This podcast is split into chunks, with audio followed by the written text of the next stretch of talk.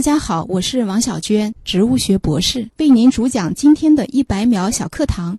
今天要向您讲述植物极简演化史，准备好了吗？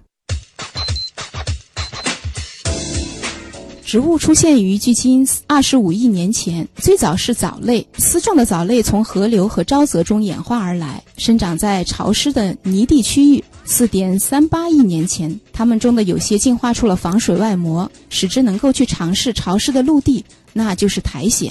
在此之后，这些植物的一些后代茎秆变得强韧，于是能够直立向上伸展，获取阳光。它们就是蕨类植物。一些植物曾是恐龙的食物。那么，在两亿四千八百万年前，古代盛产的植物几乎全部灭绝，裸子植物开始兴起，进化出花粉管，并完全摆脱对水的依赖，形成茂密的森林。那么，地表的绿化改变了生命的进程，使得动物可以跟着植物离开水体生活。随着植物在陆地的蔓延，它们从叶子中释放出氧气。从最一开始，陆地动物就依赖着植物。植物不仅是食物，而且带来动物呼吸所需要的氧气。此后，在白垩纪时代，有些植物进化出一种更有效的方法，也就是我们现在看到的花朵。那么，出现了物种辐射爆炸现象，这些就是被子植物。那么，所有这些演化史就形成了我们现在看到的一个植物的多样性。节目准备好了吗？正在将内容进行智能排列。嘉宾的情况呢？正在为您检索嘉宾的特殊喜好。不用那么详细吧？正在为您安装幽默插件。你这是在吐槽吗？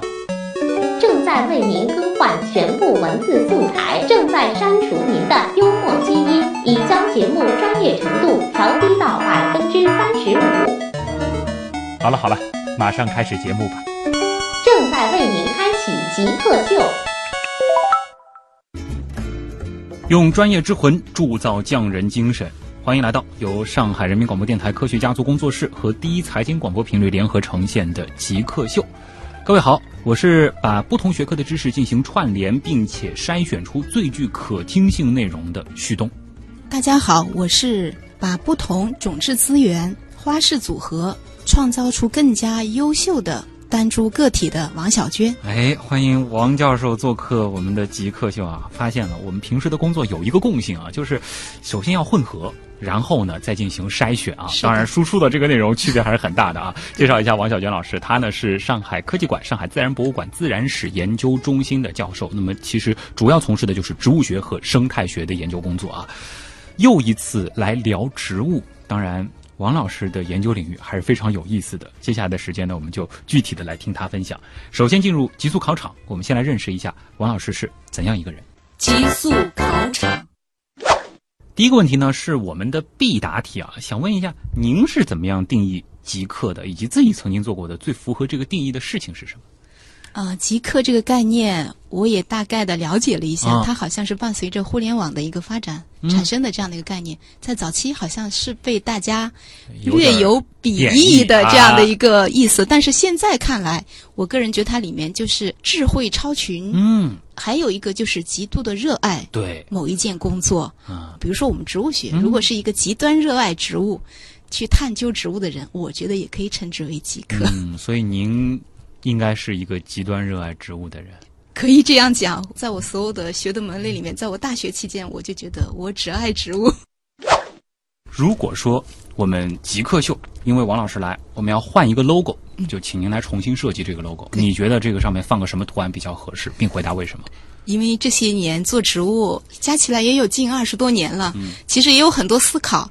我觉得植物从进化或者演化的过程中，我觉得比较疯狂，或者说最不容易的事情，就是我们的从一个非常原始的细胞获取了细胞核，获取了叶绿素，然后变成了能够光合、能够供养我们其他生物的这样的一个最基层的这样的一个生物链儿、食物链儿。所以我觉得细胞拥有细胞核，然后再拥有叶绿体。这是不是很疯狂的一件事情？虽然它非常漫长，在整个地球诞生到现在，其实是用了非常非常长的时间，十几亿。现在看来好像够极致了，对，很极致。这样说起来，放个叶绿体也不错，对放个细胞核也不错，对，就是一个细胞核加一个叶绿体，甚至是一个细胞奔跑着在这个过程中获得了细胞核和叶立有感觉体，，尤其是听王因为我老师讲的专业了是细胞生物学背。后的这个故事之后啊，觉得这个 logo 更合适了。是好，在植物学研究当中啊，有没有哪一个现象，或者说是哪个结论，又或者是某个理论，在您当时第一次接触到的时候，您就会觉得，哎呦，这事儿怎么那么有意思？完全没想到，有没有？嗯，我觉得在植物研究的这么多年，其实一直特别想揭示它的奥秘，它的发育、它的繁殖，甚至说在这个基础上去创造新的一个品种或者是一个新的一个种质。那在这个过程中，我们如何去抓住那个基因，或者定位那个基因，找到那个基因，其实我觉得是最难的。但是，一旦做到了，又是最让人兴奋的一件事情。嗯，所以我们前期可能用一些很常规的办法，后期用一些基因定位的办法去找基因。比如说，我在澳大利亚植物功能研究中心，我们做的一个工作就是用呢南芥这样一个模式生物来找它的一个抗低盐的这样的一个基因。那其实我们前期做了很大量的工作，就是给它嗯先从一个杂交后代它的群体，然后我们把它种下去，用盐进行处理，把它种下去，然后测它的生物量，测它的一个钠。钾离子的含量，那所有的这些数据拿到之后，我们再结合这个数据库里面的它基因组上的分子标记，然后把好几组数据经过多次重复的数据，我们输入到一个软件里，然后那一个晚上都在让它运行。当第二天我们来到那个实验室的时候，我们小组的这个带头人 Steele 博士的笑容是我至今觉得是最迷人的一个笑容。他说我们的结果出来了，它在第几号染色体上，但是这个染色体上是别人还没有定位到的一个基因，因为其实在这个植物学研究，特别在分子生物学这个领域，好多实验室都在竞争。对相同的基因，很多实验室都在找。当你找到一个，比如说别人已经发现在二号染色体上，但我们发现是在四号染色体，那就是天大的好消息。绝对高所以这如果说是一个比嗯较极致的事情，我觉得就是类似的研究是让你最兴奋的。嗯，完全可以想象当时的这种快乐。您跟植物打了那么多年的交道，嗯，有没有某一种具体到一个种的植物是你最喜欢的？嗯、最喜欢的，现在我做的最多的，可能是工作时间最长的，应该是豆科的苜蓿属的植物。嗯因为是我在美国访学期间，还有我们在学校工作期间，以及现在我承担的上海市的基金项目，仍然是这个属的植物。嗯，那我觉得从选育到它的繁育系统，到它的一个传粉的这样的一个系统，都是让我着迷的一个、啊 这样的一个系统。所以说，豆科的蝶形花这样的一个苜蓿属的植物，是让我比较呃心仪的，也愿意在这个鼠的这个工作上多做一些研究探讨。哎，是这样的一个那过程。这个我们也可以留个影子啊，稍后在具体的这个科普的部分，也请您和大家来讲一讲这个鼠有哪些特别的或者说是好玩的地方。嗯您最后一个学历的毕业论文应该是您的博士论文，对的。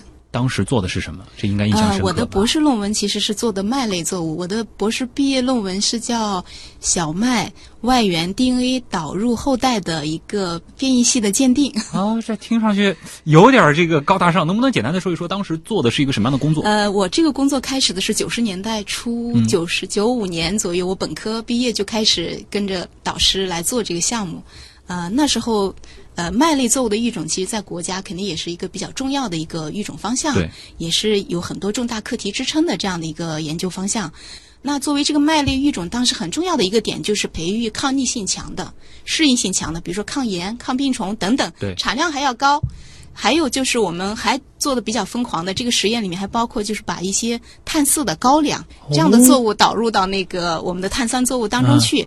其实，在当时，嗯，八十年代、七八十年代，这也是当时中国、日本以及美国很多学者特别关注的。他们特别想改造的一件事情，就是让我们的小麦这样的碳酸作物拥有像高粱、玉米这样的碳四作物的这样的一个高产性。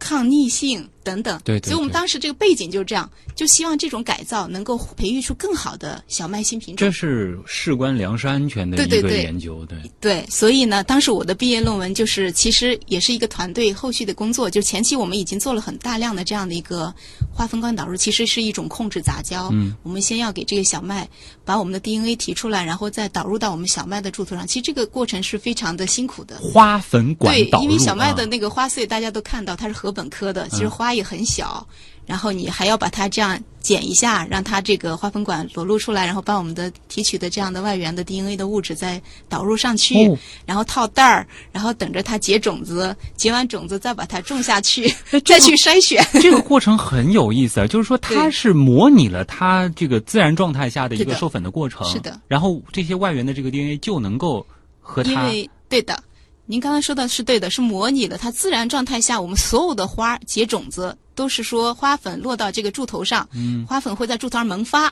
这个花粉管会把它这个花粉的那个 DNA 物质带入到我们的这个培囊里面去，然后就授粉，嗯，产生种子。那其实这个花粉管的一种介导的办法，其实以后在后期我去国外实验室做的时候，也是呢喃剂里也在用，他们用这种浸渍法，直接把呢喃剂的这个花头朝下进到它要转入的这个目标 DNA 的这样的浮育液里面去，然后实际上也是借助它开花的时候，当它接触到这些外源，随着花粉管可能把这些外源 DNA 导入，然后可能会重组，会产生各种各样的组合。当然，你还要去筛选后是代。是是。这样子的工作和您后面的这个研究，它一脉相承的这个关系，主要是在这个实验的这个操作方法上呢，还是说是我们研究的这个对象本身呢？嗯，我想可能就是不管我是做这个小麦，还是我后来说到的呢呢喃芥、木蓿属的这样的一个植物，其实它本质上都是很接近的，都是用这样的一些杂交组合，然后呢去看它的基因，然后去寻找那个控制优良性状的那个基因。这个过程为什么后来会做一些传粉的工作？特别是到了苜蓿属的时候做传粉，因为它是一个异花授粉，我会发现它跟我以前做的呢喃芥和小麦都不一样。嗯我的小麦和呢喃芥都是自花授粉，它自己的花粉落在自己柱头上就可以结种子。但我做的这个紫花苜蓿这个牧草，其实它是一个叫同源四倍体，它事实上是一个异花。所谓异花授粉，就是它自己的花粉落到柱头上，它是不育的。对所以多神奇，对吧？植物真的是。让你又爱又恨，就是它会不育，它会没有种子，所以其实它在自然界中，我们做这样的选育，我们会专门隔离一个王室，把蜜蜂放进去，让它蜜蜂完成这个杂交工作，不是我们人来做，是让蜜蜂去做。但是我在做研究的时候，我们可以人为的去把另外一个我想要让它去杂交的这个，比如说亲本的、副本的一个花粉，然后授到这个柱头上，嗯，那是替代了蜜蜂的一个工作。嗯，所以其实它也蛮难的。好。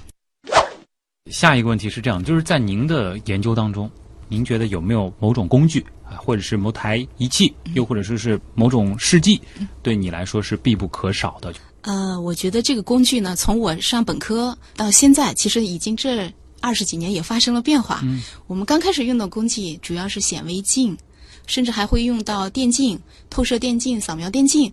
这些显微技术都是看什么呢？我们有时候会看蛋白、看淀粉、看脂肪，然后用染色的办法，我就可以定位到，比如说一个它发育过程，小麦的籽粒啊等等发育过程中，它这些大分子物质的一个变化，但都是很粗浅的描述型的，对吧？当我们后期再去定位基因的时候，我们就要用到了 PCR 仪，就是我们把植物的叶片。或者它其他组织部位的 DNA 提取出来，然后到后期的时候，其实就是测序了。啊，我们基本上自己的实验室可能就是有很多这样辅助的测序的平台。问一问您前面提到两次的 PCR 仪，嗯这样一台设备，它价格的这个中位数大约是呃，很早以前是很贵的，大概要二十几万吧。现在应该是这些分子的仪器也越来越便宜了，它的成本越来越低，效率越来越高。现在大概是什么样呢？就差差不多一次的这个成本。呃，现在大概像测序的话，甚至都有说，呃，我们像一次送样的话，转录组的测序大概是几千块钱是美元还是人民币？人民币，人民币其实已经很便宜了。很便宜了嗯啊。那加一个小问题啊，如果您一年的收入全部用来去送样、去测序的话，大约能支持几次？这里要要说明一下，嗯我们就是做研究的话，我们平时的研究经费是有单独的一些科研经费的项目去嗯立项去支撑的。绝对不会让我们这些科研人员拿着养家糊口的钱去，就是做实验、嗯买试剂。那因为在学校和国家层面有很多申请经费的一个渠道和途径，嗯所以国家对我们科研工作的一个支持力度也是越来越大。嗯所以现在的项目的一个配套，其实也让科研人员可以做更多的事情。啊嗯。如果你可以拥有一个，甚至是能够违背物理规律的超能力，或者说是实现一个天大的愿望，你希望是什么？我其实是细胞专业毕业的，我们在西方生物学的时候，一开始就在学做制片，想看到更微观的植物的它的样子，嗯，比如看到它的细胞，看到它的细胞壁，看到里面的叶绿体，甚至想看到它里面的这样的类囊体的一个膜、肌理等等。那现在我做的工作也有很多是想看到呃很多植物类群的，比如说它花粉的形态等等，所以我们很多时候会借助这种扫描电镜啊啊、这样的一些设备。那我在想，这个过程还是挺花时间、挺花精力。那如果让我具有超能力的话，啊我希望我的眼睛就是一台扫描电镜。哇，就是想看我在野外的时候，对的，直接一盯它，我就知道哇，他是这样的。哇如果在那留存照片就更好了。哇，这个技能很厉害啊！但是感觉好像相比于我们之前听到过的那些天马行空的愿望，您这个通过设备还是某种程度能实现的。当然是希望直接就自带这个属性啊！极客高科学。欢迎各位回到极客秀，本节目由上海人民广播电台科学家族工作室和第一财经广播联合呈现。各位好，我是把不同学科的知识进行串联，然后呢筛选出希望是最具可听性内容的旭东。大家好，我是把各种植物种子资源花式组合在一起，希望能够创造出更美好的植物的王小娟。啊，欢迎王小娟老师来到极客秀。她呢是上海科技馆、上海自然博物馆自然史研究中心的教授，主要从事的就是植物学和生态学的研究工作。那么，其实，在前面的极速考场当中呢，王老师已经谈到了，就是您现在很多的工作是围绕苜蓿这一类的植物展开的。能不能先给那些对植物不是特别了解的朋友来说一说苜蓿属的植物？我们可能比较常见的是哪些样子的植物都是算它们这一类的？好的，我要说苜蓿，可能很多人不是很知道，嗯，但我要说到一道名菜，咱们上海的一道名菜——草头圈子。啊草头其实就是苜蓿属的植物，嗯，它应该在我们这里应该是属于苜蓿属里面的天蓝苜蓿和南苜蓿、嗯这两个种。是最有可能在我们上海啊，作为这样的一个草头的一个这道蔬菜的来源。但是说到苜蓿，最有名的并不是我们现在说到的做草头的这个天蓝苜蓿或者是南苜蓿，而是紫花苜蓿。嗯，这个紫花苜蓿是世界牧草之王，它实际上在世界上是可能处在我们几大麦类作物啊、玉米啊、花生啊这项的主要的一个麦类大宗作物之后的。就是牧草里面，它可能应该属居第一位的这样的一种作物。嗯那所谓的牧草，就是可能作为我们牛羊的一个饲料的来源。作为牧草，它为什么会比其他的植物更具优势呢？呃，苜蓿它最主要的特点就是它是一种营养价值极高，主要是高蛋白。像现在的研究表明，它大概就是在它的一个叶片，特别是主要是吃这个叶片的话，它叶片中的蛋白质含量大概是在呃十七到二十。那其实这个量在所有的这样的草类作物里面，事实上是属于比较高的。所以它对于作为一个饲料添加的话，对于我们牛羊增强体魄，嗯然后这个营养的一个来源是非常好的一种选择。就这种高蛋白的特性，是整个苜蓿属的植物嗯都普遍存在的。啊，对的，作为一个就是苜蓿属，它是豆科，啊我们说蝶形花亚科对苜蓿属是这样的一个地位。那其实说蝶形花的时候，它跟我们的蚕豆、豌豆其实都属于蝶形花，它的花都很像，有五个瓣儿，非常漂亮。那么豌豆又是鼎鼎有名的孟德尔的遗传定律，就是用豌豆做实验的，所以它们都属于这样的一个蝶形花亚科里面的成员之一。那我们的苜蓿属其实就是豆科下面的这样的一个属，那它是作为一种饲料作物。苜蓿属当然很多了，嗯，它起源的一个分主要的分布地应该是在地中海地区，比如像澳大利亚这样的地方，它是苜蓿的种质比较集中的地方。嗯，还有像非洲的一些热带草原，啊，也有一些我们的苜蓿属的一些植物。像我们国家的话，最早可能是张骞，像苜蓿作为饲料作物啊，利用的话是张骞出使西域的时候带回长安，然后才开始种植。那就包括上海人吃的这个草头，其实也是嗯外来的一个物种。对的，对的，它其实它的这个分布地很早以前都是从那西域那边带过来的，啊，对高加索地区这样的一些土耳其呀、这样的一些地带。其实这里有个很好玩的问题，您刚才也提到了，就是它做叶片的这个营养价值还是比较高的。对对对，那为什么就是整个苜蓿这一类的植物啊，除了这个草头，嗯我觉得在南方还是吃的比较多的，还不错的。好像没有说是大规模的进入餐桌成为主要的和绿叶菜呢？呃，苜蓿的分布其实主要是在我们的西北、东北，就是偏冷一些的地方。嗯其实，在我们南方的话，就是作为饲料作物也有呃种植，但是它种植面积没有像西北和东北这些地方大。嗯，这也跟它苜蓿可能它的一个分布地，它啊对温度的一个适应，还是比较相对来说适应相对温度低一些的区域。嗯，那就是说世界范围里面，作为人嗯直接食用苜蓿的比例算高吗？啊、还是高的，不过是食用方式不同。啊比如说，我们前期跟澳大利亚专门就是苜蓿是种植资源的一个合作项目，嗯然后澳大利亚苜蓿种子的主要利用，您知道在哪里吗？它是做芽菜生产，哦其实就像我们草头一样，不过我们是自然在田间生长，然后掐它，对吧？他们做直接用种子做啊芽菜。啊对吧？就是对对对，所以他们种子的很大消费量是在做芽菜这一块儿，啊所以苜蓿在澳大利亚这些国家，美国就产量很高的。当然，不仅仅是牧草，对的，会成为芽菜的一部分，因为它营养价值是很高的。就像你吃草头的时候，你会对它那种特别是新鲜的嫩叶的那个苜蓿的状态的时候，它其实口感还是很清香的。对对对。再加上营养价值，肯定还是很不错的。哎呀，这说的嗯都馋了啊！好，呃，接下来其实我很好奇的是什么呢？就是说，您现在就是研究苜蓿，是期待通过你们的研究，嗯解决一些什么样的问题呢？呃，我起初的研究，像我在美国的时候，我们做研究，其实在做选育这一块儿。那么苜蓿因为是一个牧草之王，所以世界上其实也有很多研究中心都在做这个牧草的育种，比如说美国、法国、啊、意大利这些国家苜蓿的研究做的比较好的，当然还有我们中国。嗯，那么我们做的工作主要是做它的一个就是选育更优良的苜蓿品种。像美国，他们每年加拿大他们这些国家每年苜蓿新品种的释放是非常快的，嗯，所以他们在这方面有非常好的种质的一个储备，然后有很好的选育体系。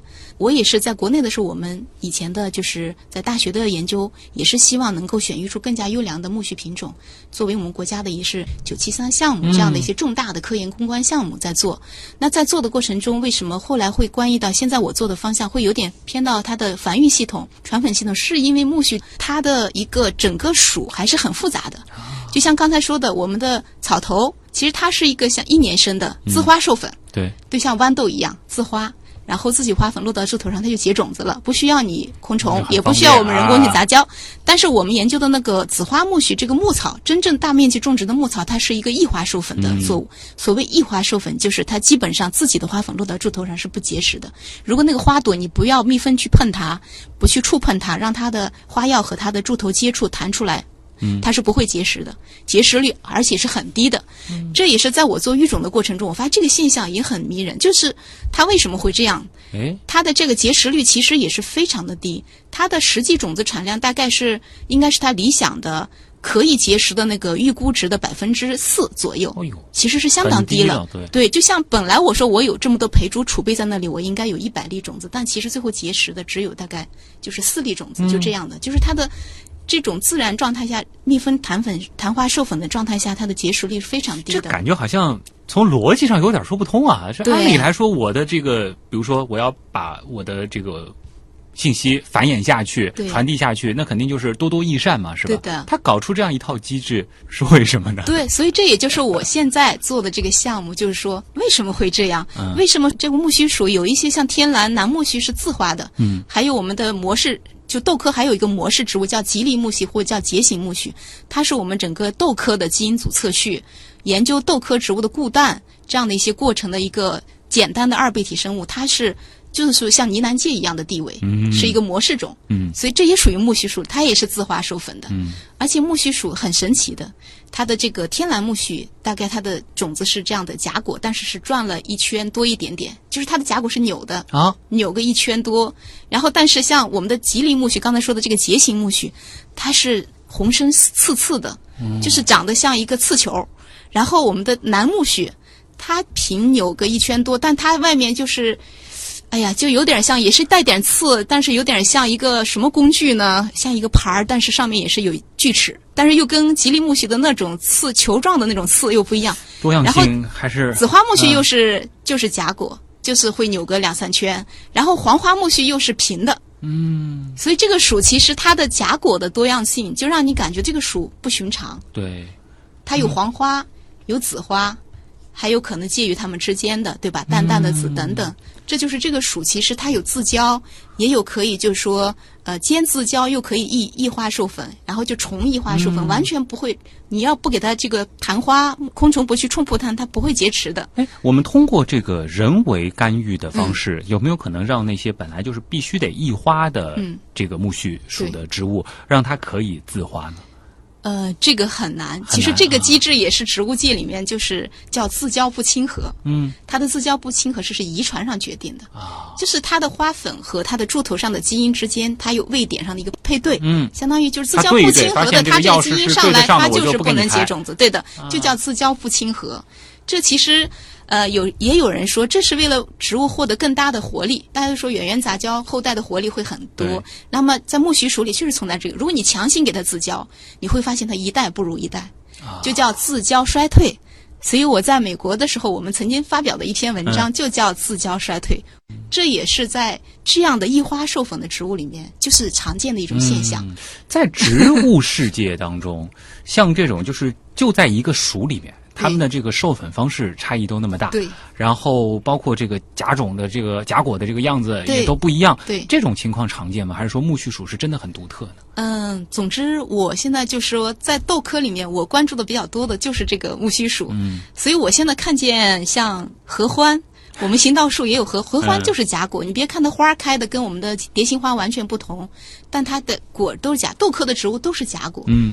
所谓荚果，就是有一个简单的比喻，就像一片叶子，你把它折过来，有个复分线，把它缝起来，嗯，那么里面一排就是我们的豆子，对对对，很形象，就是我们甜夹的那个嘛，对对对，所以花其实是一种变态的叶子，嗯，果实也是一样的，你可以这样去理解，对吧？嗯，所以就是您说的，就是在繁育系统里有这么多样。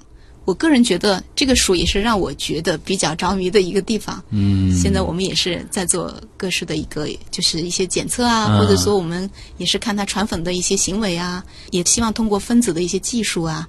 再去探究它为什么会是这样。就我们是希望搞清楚了这个机制之后，如果说的更远一点，是不是希望就是有更高效的方法，可以比如说我们这个系统性的这个培育出更多性状更优良的这些苜蓿的植物作物？其实这个点主要是呃有趣，就是想揭示，就是我们的植物其实进化它有各个方向的，对吧？像繁育系统它也是一种进化，它为什么大家？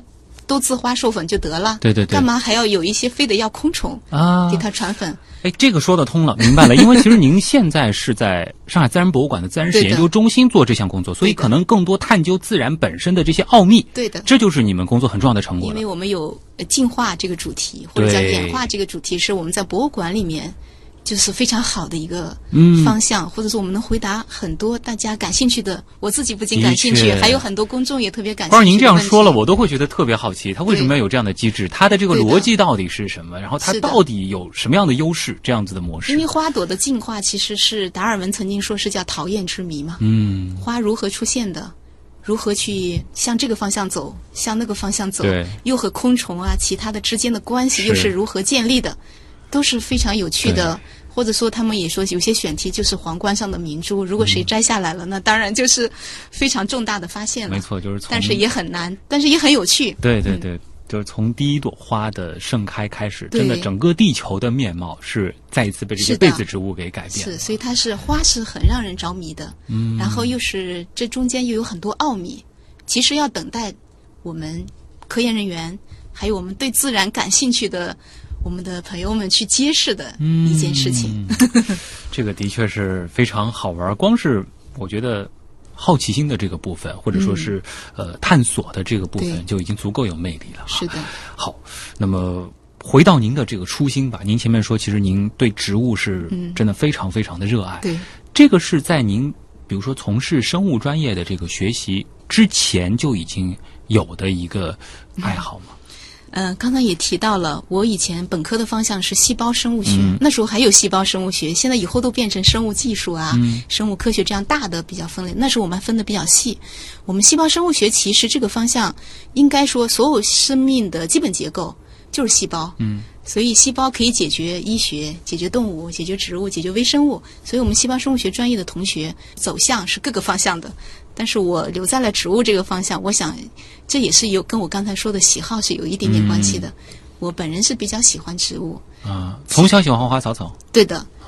其次对动物有一点点抗拒，是这可能也是一个理由。是会有一点怕 这个理。由当然，我觉得嗯应该、不应该啊，但是确实是有一点天然的。比如说这个刚才说做老鼠的实验，对我会不是很喜欢。嗯这可能是这个理由不就我身边也有一位 很好的朋友，他就比较害怕长毛的动物，对的，也会有，但是这个不影响做科研，尤其是因为有很多的方向嘛，对吧？对对对，哎，那像是比如说您必须要和昆虫打交道啊，而且您还要常出野外啊，对啊昆虫还还好，嗯我就是不能啊，小白鼠这一类的，就兽会让我觉得啊，对，可能比昆虫要，昆虫还好。昆虫我们会在做传粉的时候，我们其实会，呃，用捕虫网会去来观察这个它是不是拜访我的花朵，嗯，然后拜访的时间，甚至我都会记录，嗯也很可爱的。就是，然后我们也会做一些鉴定、嗯等等。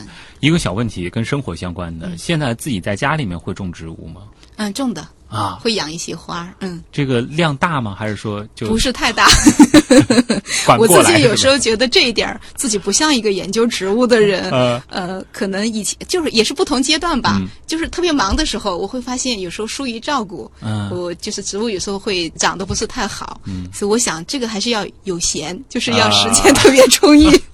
因为好像在很多人的印象当中，只要是植物学家或者是研究植物的，应该是种花种草都特别厉害的，对可能一进家门就是满眼绿色。没错，但这始终是我的一个梦想，就是我还是希望，就是说，在我稍微空闲的时候，我还是愿意去摆弄这些花花草草的。我希望以后能把这块儿做起来。啊，田园牧歌式的生活、啊。对对对是的。这里是正在播出当中的极客秀。今天做客我们节目的极客王小娟老师呢，来自上海科技馆、上海自然博物馆自然史研究中心，他是从事植物学和生态学研究工作的教授。我们接下来的时间呢，就交给网友啊，进入问题来了，看看有哪些好玩的、有趣的问题。问题来了，问题来了，问题来了，周而复始问啊，说听新闻里面说，有些好看的花都是外来入侵植物，需要把它们控制住。这一块儿能和我们讲一讲吗？另外就是，如果说某一个地方被外来物种入侵了，呃，原生的这些植物还有可能重新夺回自己的领地吗？啊、在我们的研究当中，我们关注就是，比如说我们上海市有一种陆生的入侵植物，叫加拿大一枝黄花，它其实是一种菊科的植物。那么其实菊科有很多，像这个一年蓬，其实都属于这个。入侵种，我相信是跟菊科它强大的这种繁殖能力是有关系的。那我们对加拿大一枝黄花特别关注。那我们研究的点是什么呢？就是发现加拿大一枝黄花还好控制，因为它属于陆生的，最容易在哪里发现废弃的那些工地，嗯，或者说我们就是被人类大概还不太关注到的一些地方，嗯，也就是说，一加拿大一枝花，我的观点是它其实斗不过人类的。一旦我这里要开始整修，我们曾经在周浦那个地方观测到一个很大的加拿大一枝黄花，基本上都快成林了。啊当我们进去的时候，就有一感觉有点玉璧，它会让其他的物种基本上是消失的。啊就是你进了一个加拿大一枝黄花长势非常大、非常好的林子里，其实不能叫林，它其实是一种草，但它的茎秆确实可以长到我们比我们人还高，高啊大概近两米的样子。那你进去之后，确实在里面除了一些攀爬的野大豆之类的这些物种，还可以跟它伴生以外其实是荒漠。嗯，但是当我们第二年再去的时候，那里已经整修一新，就是看不到它了。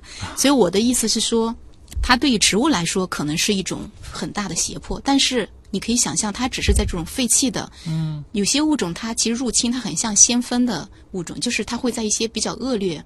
荒废的一些地方，嗯，啊，就比较容易扎下根来排挤其他的物种。对但其实，在我们整修、修剪、经常去人为干涉的地方，像农田啊什么，它是不可能的。嗯所以这个还好控制。当然，加拿大一枝黄花在我们江浙，因为它是从我们上海引进之后扩散到江浙，我们曾经驱车跟踪，一直走到武汉都能看到。就是现在有报道说，加拿大一枝黄花从我们上海开始向外扩散。嗯按道理来说，它可能是会在温度像我们这样的华东片，但其实现在也有报道，它可能会慢慢的向寒冷一点的地方在扩展不仅仅是。水平方向，对的它可能是垂直于纬度在。我们的分析，它的繁殖能力一是种子量很大，嗯，可以随着风飘散；另外，随着一些基建啊什么这样的一些泥土都可以带过去。另外，加拿大一枝黄花还有一个很大的无性繁殖的能力，哦，就是它的那个地下根茎，其实今年都是没有死的，来年又会从它的底下扩散开来，所以就有种野火烧不尽，对的春风吹又那么这个外来物种要不要控制？我个人觉得，就像微柑橘呀，对吧？还有水葫芦呀，嗯当它危害到我们其他陆生的或者水里的鱼啊等等，这样的话是要控制的。就是入侵种始终也是一个一直人类可能在引进带入之后，就是会变成一个问题。对，护花迷草。对，都是大工程，在进行一个生态的一个控制或者治理。就其实是两方面，一方面就是已经入侵的这些物种，我们可能要想一些办法，就是去控制它，对的，进一步去入侵其他的地方。对的。另外呢，就是从源头上，可能在以后我们引进物种的时候要慎之又慎。对的。嗯。所以就是我们在引进的时候，有时候不知道它会是这样的一个结果。嗯。所以应该说，以后引进物种的时候会有一些评价，对，或者是相应的一些评估。嗯。当然，这也不可能完全百分之百的做到。但是，其实因为人类已经遍布于这颗星球了，而且文化文明的这个交流是不可阻挡的。就包括您刚刚提到苜蓿，很早可能也是从西域进来，大量的作物都是这样。对的，对的。引进的东西也不是全部都是坏的。是的。但是，呃，现在这样子的一个情况，我们再有新的东西进来，是要有更科学的一些方法去分析和评判。当然，像加拿大一枝黄花，也有人认为它还是有可利用的地方，它有一些药用成分。大家也在说到，如果让它变废为宝。对吧？也是有可能的，对，就看你人怎么样去控制它、利用它。正好地中海雏菊就提到了，就是说，听说您其实是研究过加拿大一枝黄花和丛枝菌根真菌共生关系研究啊。然后这里面还提到了就是互利共生这一块的东西，能和我们简单的说一说？嗯，这个地方我要特别跟大家呃介绍一下或者聊一下。我觉得其实我们看到的一片林子、一片草地。你们只看到了地上的部分，大家没有看到它地下的部分。从我研究的观点或者说我的认识来说，这片草地不只是一片草地，它地下有一个很大的丛枝菌跟真菌构成的网络。这个丛枝菌跟真菌是和我们植物共生的，而且它是不像我们的外生菌，像蘑菇一类的，它可以在体外培养，可以放到超市里去卖。这个丛枝菌跟真菌只有和我们的根长在一起，互相的利用。互相的给予扶持才能生存，不能单独培养。这个丛枝菌跟真菌，我们保存的办法只有在土壤它变成孢子的时候，我们在土壤里面干燥，放到冰箱里，然后再去破繁的时候，再把它种到花盆里，跟植物长在一起，它才能生长。所以这也是丛枝菌跟真菌的难题。嗯，但是这这是我说的其中的一个问题，一个小点就是这个丛枝菌跟真菌是这样的一种存在形式，那它恰恰说好了，它和植物之间是很好的一种共生。必须是互相依从的，所以我们说，我们看到的一片林子、一片草地，它地下其实有很广的一个从枝菌跟真菌构成的网。这个网干什么？我现在要说它共生。所谓共生，肯定是互惠互利的。那么我们植物有光合作用，我们的这个从枝菌跟真菌，它要来。吸收我们植物给它传递下来的光合产物，碳水化合物，对，也就是它的碳的来源，有机物的来源是来自于植物的。但我们植物有时候根系限制，可能不能扩展到很远的地方去吸收磷、吸收水分。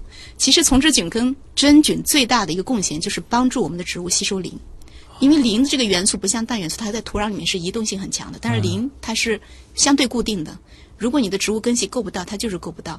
但是我们的丛枝菌跟真菌完全的帮它伸展出去，它其实是一个网。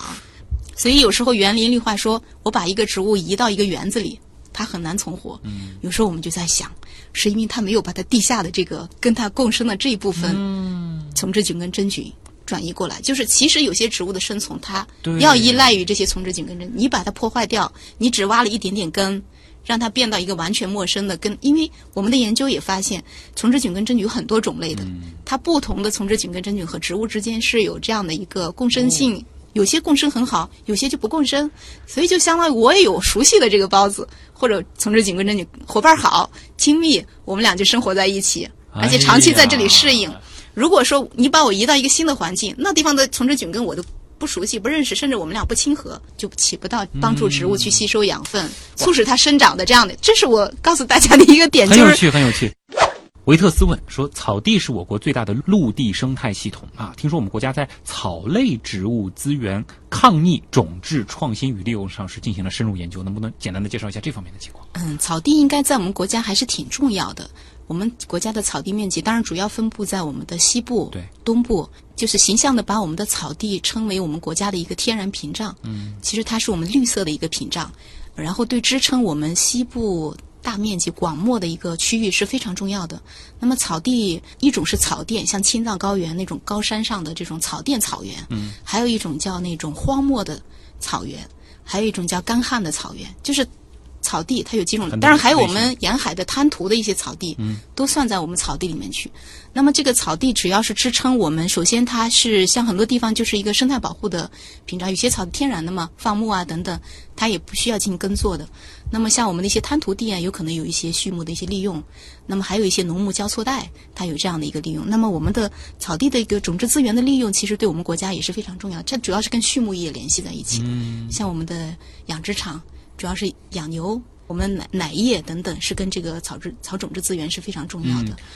抗逆这个词，我们怎么去理解呢？作为普通人的话，嗯、抗逆我们区分成两种，一种是抗生物，比如说抗病、抗虫，对吧？锈病，然后抗一些这种真菌病。嗯，这其实，在我们所有的作物里面都是主题。对，跟菌的这个斗争，或者说跟这样的一些，嗯你要是输了，你就减产或者绝收，所以这也是人类跟那个作物驯育或者说培养以来其实一个主题。另外一个主题抗逆就是抗非生物性的，比如在一些盐碱地，在一些特别干旱的区域，你提高它的一个抗旱性，提高它的抗盐性，你就增加了这些被废弃的或者它不是很高利用价值土地的这样的一个产出。那么草地很多时候都是在这些比较恶劣的对。比如盐碱滩涂地、荒漠，那这有抗旱性，嗯，所以我们抗逆主要是指两点：一个抗病，抗病虫害；还有一个就是抗我们的说旱、啊盐、碱。简单的来说，就是对抗那些不 利重金属的条件。对的，抗逆生物和啊非生物，我们分成两种因素。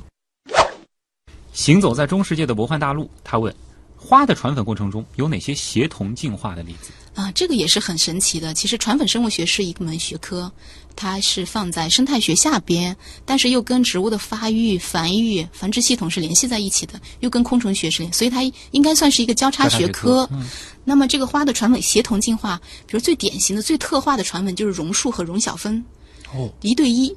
对吧？就像我榕树的花，我就靠这个榕小分，其他不行。一种蜜蜂特别特化的，对，一种榕小分。那这是特别特，还有一些植物，它有几百个传粉昆虫或者传粉的一些物种帮它去传粉，还有中间类型。所以这个整个从最特化到最泛化的这样的一个就是传粉系统，对吧？但是其实有的时候也觉得很有意思，比如说榕树和榕小蜂这样子的一种关系。他们高度依赖于对方，那其实某种程度上，他们的这个适应性就是差了。某一方如果说出了点问题，就会灭绝，是真的会有这种，就很有可能灭绝。就是它灭绝的几率应该是比其他的那种泛化的，我们叫广义的这样子的一个就是传粉，嗯，就是植物可能就会大一些。嗯，但是现在也有研究提出，并不意味着这个传粉系统崩溃了，它就灭绝了。植物还有很多适应办法，它要灭绝了，我就无性繁殖，我就自花授粉。啊，所以刚才说的苜蓿属里面很多，它为什么坚信的？它又可以自花，又可以异花，又可以自花异花结友。对对对，这其实都是适应。比如说这昆虫不干活了，它要是罢工了，嗯或者是这个物种灭绝了，那我这个植物是不是相应的也灭绝？当然说前提还是存在的，泛化的肯定还是更加适应一些。嗯嗯，所以这个传粉系统其实是协同进化，而且我们现在关注的点主要是花的结构和昆虫的一个取食花粉的时候，它们之间结构上的一个拟合。对对对，嗯这个还是很好玩儿。当然，我们其实还是要说，就是说，呃，演化或者说是进化，对于物种本身来说，它其实没有说是一个方向性的，它只是一个适应的这个结果，对吧？对我这套策略行之有效，我到了今天，那其实已经证明我成功了。我接下来这个问题呢，啊，这个我们叫专业和就业题啊，呃。想从事您这个领域的研究的话，嗯大约需要怎样的这个，比如说本科的这种专业背景？然后说，如果要考研的话，有哪些书籍可以参考？我们大类都是在生物下边，嗯然后植物又是其中的一个生物下面的，呃，像一个下级学科。那我们像植物学的话，我们在前期要学习的基本课程，物理、化学我们是要学的，数学其实也是要学的，这当然都是基础学科。那我会说到后面，其实像数学、统计分析这些都是要用到的，所以我们是一个理科实验性的学科。那么在我们再往上走的话，我们的基本知你要知道什么？生物化学一定要学，细胞生物学一定要学啊，然后还有分子生物学要学，再就是再专业一点，植物生理学、植物生态学，对吧？植物解剖学，然后就是现在的这些技术，就是基本学科。作为你要从事这方面研究的话，这些课程体系肯定是必学的。啊，如果要考您研究生的话，嗯您可能更在乎的是哪些特质呢？呃，我觉得刚才说的这些基础知识的一个扎实，其实对他后期的一个去创新性的工作是非常重要的。但研究生阶段跟本科不一样的地方，就是要求他有一个去探究的这样的热情，其次就是获取文献、整理、归纳、分析这样的能力。还有一个就是，我觉得本科阶段的这样的一个实验的训练也是很重要的，因为它毕竟还是一门实验性的学科，科学的方法会让你事半功倍。嗯，就可能我光是热爱植物，我认识很多很多种植物，倒不是最重要的。当然，你有就肯定是个加分项。对，更多的还是说，就是对于实验、对于科研本身的认识到了一个什么样的程度。特别是像我们现在一进到实验室，其实都要借助各种技术去解决这些问题。它并不是说你只有热爱，只有对它的描述是等等就可以。比如说分子生物学的技术，现在甚至生物信息这样的一个大数据的分析处理能力都是很需要的。因为现在的研究和在十多年前都不太一样了，对，所以其实随着现在，所以我特别鼓励学生，其实如果有能力的话，像统计呀，就像生态学，其实是一门统计的学科，对，它都是在概率啊、检验啊、验证啊，所以你要数学不是很好的话，可能学生态的一些方向也是会有点吃力的。所以看你从事的是再往下分，你是从事宏观一点的，如果是微观一点的，就像我刚才说的，对电竞，对吧？然后对分子技术 PCR。然后那个测序、细胞流失仪等等这样的仪器的一些使用，现在听也是需要的。要搞科研，尤其是自然科学的这个研究，数学啊，包括计算机这些能力，对，现在基本上都是必备的。必备的，对的，对的。最后一个问题，暗灰行者 他就问了，就是说，植物学的研究生通常毕业之后，除了继续搞科研之外，还有哪些方向呢？嗯，我们植物学这个方向，整个生命学院，当时我有一种感觉，就是至少在我读书以及呃刚刚毕业，就是工作的时候，也跟一些我们的学生交流，我觉得。毕业的找工作不是特别的热，所以很多人就像我们是做的研究生的话，基本上是要往上走，去从事科研工作，比如读博，对吧？去一些高校研究所，当然也可以从事一些跟植物相关的一些这样的事业单位，嗯。它也是需要的，需要我们植物学的这样的一些。比如说这个园林啊，园林包括农业这一块儿，嗯，或者他去从事这样的一些呃企业也是可以的，但是是偏农业方面的，嗯，就是就业嘛。嗯，还好，就是不是特别的低，但要说是特别的高，我觉得高收入的这样的一个 几率，还是相对来说是。应该说是相对比较低啊。王老师说的还是很客观的，其实就是可以这样理解嘛，就是如果说要走植物学研究这一条路，对，那可能还是你真的对生命本身、对自然本身、对植物足够的热爱，足够的热爱。嗯，所以尤其硕士生现在招生也扩招，以后呢培养量也是很大的，嗯，所以也出现了像我们的硕士也有分流，就是可能不从事本专业的，那么在他读完三年之后，从事比如说高校啊、研究院所做一些其他方面的工作，对。但是有潜力的学生，我们还是会。特别真诚的鼓励他，哎，特别热情的鼓励他继续从事这方面的研究，比如说去读博士。然后继续进入到我们研究领域，嗯，其实是很也是很不错的一个选择。而且你真的钻进去了，还是很快乐的。非常好的。而且其实现在国家对于科研工作也很重视，对吧？我们各方面的这个支持配套其实也越来越到位了。是的。从事这样的工作，除了快乐之外，还是非常体面。其实整个的这个过程还是会比较享受的啊。没错，没错，是的。好，感谢王小娟老师啊。其实今天既带我们认识了就是苜蓿属啊这样子的一些有趣的这个植物，同时呢，也给了我们一个全新的。视角去看待植物和这颗星球的关系，可能我更多的会去思考，在植物的下面，或者说是植物和其他植物之间，都有一些怎样微妙的联系。好，谢谢王老师做客极客秀。王老师呢是上海科技馆、上海自然博物馆自然史研究中心的教授。以上就是本周的节目，我是旭东，咱们下周再见。